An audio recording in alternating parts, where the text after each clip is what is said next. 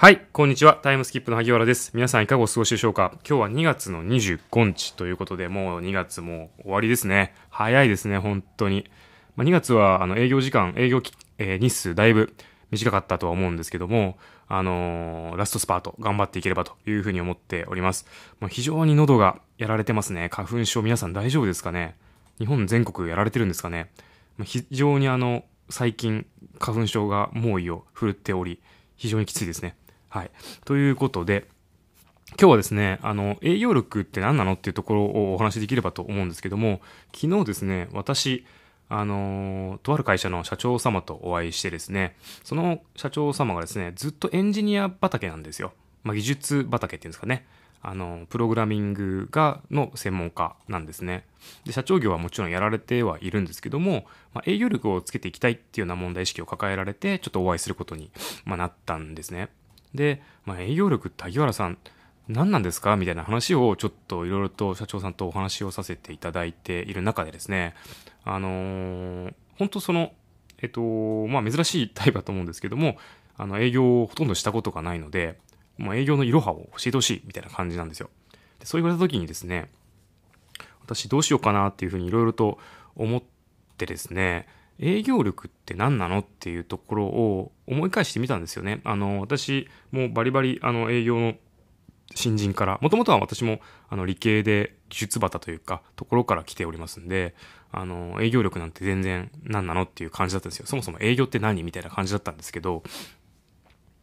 いろいろと、あの、私が新人の頃ってやっぱり商品の説明だったりとか、サービスの説明に従事してしまって、なんで売れないんだろうっていうのをすごい悩んだ記憶が、まあ、あったんですよね。まここにヒントがあるなというふうに思っていまして、まあ、どこの本にも書いてあることかもしれないんですけども、やっぱり営業力の本質って、まあ、ヒアリング力とか、ま、質問力っていう、要は聞く力っていうところに、やっぱり一番重きがあるなっていうふうに思ってるんです。もちろんその商品のことを知らないっていうのはもう論外ですけども、まあ、自社の商品とかサービスの内容っていうのはもちろん知ってる前提で、細かく誰よりも知ってるよっていう状況を作った上でですね、やっぱり、あの、お客さんの立場に立つための、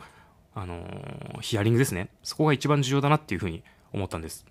で、私がですね、あの、ヒアリング力が重要だなって思ってから、あの、社長さんとかですね、あの、事業を立ち上げられるような方とお話しするときに、あの、型として持っていたヒアリングの流れっていうのがあるので、今日はその、あの、型について、あの、共有できればなというふうに思っております。ということで、まあ、社長さんとかやっぱお忙しいんですので、時間取れないんですよ。なんで、短時間で信頼されるヒアリングの方というテーマでお話ができればなというふうに思っております。もう結論からもう言っちゃうんですけども、え社長さんとかですね、事業を立ち上げられる方、とにかく忙しい。まあそんな方に短時間でのヒアリングで、えー信頼関係とか人間関係を作っていく。ヒアリングの方というのはですね、時系列を意識するっていうことなんですね。で時系列何かというと、まあ、現在、これ順番なんですけど、現在、過去、未来、現在。で、まあ、か、あのーここ10年間ぐらいをがっちりヒアリングするというような感じですね。もう一回言います。現在、過去、未来、現在ですね。まず現在のことに気づいて、で過去に落とし込み、そして未来の話をして、現在にまた戻ってくるという話を、あの、ヒアリングをしていくと、とても、あの、軸が通っていきますんで、やりやすいと思います。まあ、例えばの例でいきますとですね、えっと、あ、ちょっと私が今例でちょっとやってみますと、あ、社長さんそうなんですね。あの10年間ぐらい社長をやられていて、まあ、SES 事業とソフトウェアの開発事業ということで、10年間もやられているということで、あ、現在従業員はこれこれで、ああ、なるほどなるほど。じゃあ結構今拡大期なんですね、みたいな話をまずします。そして、え、社長さんもともと創業される経緯というか、ソフトウェアの開発会社をやられているっていうことなんですけども、もともとプログラムとかのあの IT に興味があられたんですか？っていうふうに過去に落とし込んでいきます。そうすると、例えば専門学校に通っていて、友達と、あのやろうっていうことになって、やることになりました、みたいな。あ、そうなんですね。友達と創業されたんですね。じゃあ、もともとその専門学校に通われたってことは、プログラムとかが好きだったんですか？っていうふうに、さらに過去にあ遡ってきます。そうすると、もともと数学が得意で理系のあの学校出ておりますんで、みたいな話は出てきます。あ、なるほどなるほど。あ、じゃあもともと数学が好きだったってことは、なんかこう、両親から両親もそういった教育というかそういった両親とのこう関係において数学が好きになったりする機会があったんですか？みたいな。どんどんどんどん過去に遡っていくんですね。で過去に遡ったらでいろいろとお聞きしてあそういった経緯であの会社を作られたんですね。ああなるほどなるほど。10年間もあの創業されてたんです。すごいあのすごいなと若手なのにやりたいなというふうに私思います。っていう話をしつつですね。でこれから社長その未来はどういうふうな形で事業を展開していくっていうふうに考えられてるんですか？っていうふうに聞いていきます。そうすると、あ、SES 事業がちょっとシュリンク気味なので、ソフトウェア開発をやっぱり強化をしていきたい。まあ、私は自社のプロダクトをこう広げていくのが夢だったので、まあ、それを強化していきたいっていうふうに考えています。みたいなことがお聞きできます。そうすると、あ、なるほど。じゃ今後は SES じゃなくてソフトウェアの開発事業を膨らましていくんですねと。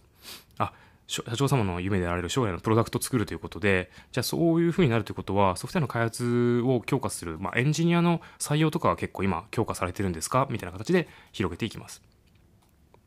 あ、なるほど、なるほど、ということで、まあ、未来の話をするとですね、最後、そういうふうな形で、現状の、じゃあソフトウェアのえー、SES 事業がシュリンクしていって、そういうふうな開発をまあ強化していきたいという中で、課題にあられていること。っていうとやっぱりソフトウェアの開発事業の、えー、プロダクトを作るためのエンジニア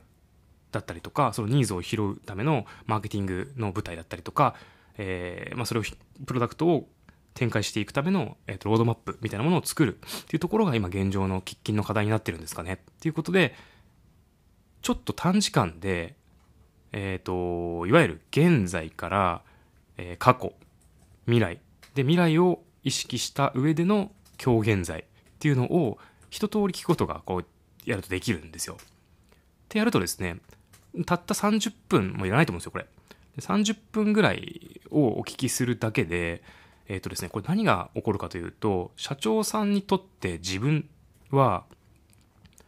過去から、まあ、すごい薄いんですけども、過去から未来までを、でそして現在、過去、未来を一周全部知ってる人になるんですよ。薄いですけどね。薄いですけど過去現在未来を全部知ってる人。ってなんか安心できないですか？ということで過去現在未来を薄くあの知ることができる。ということでそこで人間関係を構築することができるっていう。間違っても自社の商品の説明をしないということですね。はい、というところで今日は、えっと、短時間で、あの、社長さんに信頼されるヒアリングの方ということでお話をさせていただきました。はい。ということで、あの、参考になっていただけると嬉しく思っております。このチャンネルでは、えっと、営業力だったりとか、ビジネスみたいなところに役立つ情報を皆さんと共有させていただいております、えー、番組でございます。何かレターとかございましたらいただけると嬉しく思っております。それでは、また。